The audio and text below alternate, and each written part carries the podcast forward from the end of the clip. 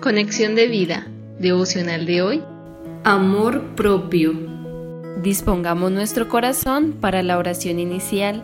Padre amado, gracias por tu Santo Espíritu, quien me lleva a conocer el amor de Cristo.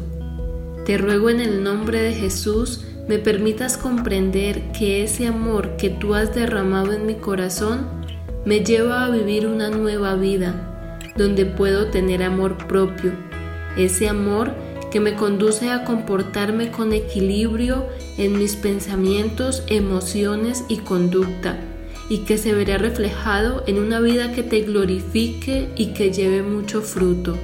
Amén. Ahora leamos la palabra de Dios. Mateo capítulo 22 versículo 39.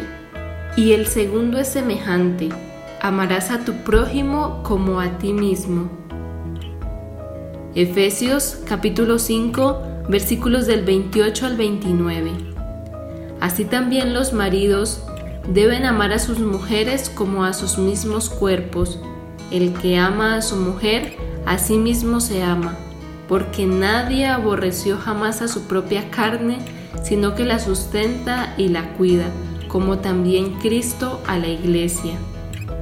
La reflexión de hoy nos dice, Conocer el amor de Dios por medio de nuestra fe en Cristo nos permite gozar de una nueva vida que nos lleva a tener amor propio. Si meditamos en nuestra vida antes de conocer a Cristo, podemos observar que muchos de nuestros pensamientos y muchas de nuestras conductas terminaban haciéndonos daño. Era como si aún sabiendo las consecuencias no nos importara. Hoy muchos viven así, sin Dios y sin ley, y tarde o temprano se cosecha lo que se siembra. Por ejemplo, la falta de ejercicio, la comida chatarra o cualquier vicio perjudican la salud física y mental. De igual manera, la vida espiritual se ve afectada por malos hábitos, como la falta de oración, la poca lectura de la palabra, la desobediencia o el dejar de congregarse. Pero esto no debe ser así, y es por eso que la palabra de Dios nos exhorta a tener amor propio, como lo dice Mateo 22:39 parte B amarás a tu prójimo como a ti mismo. Esta cita, que habla de amor propio, se toca en un contexto donde se dice que este es el segundo mandamiento y que el primero es amar a Dios.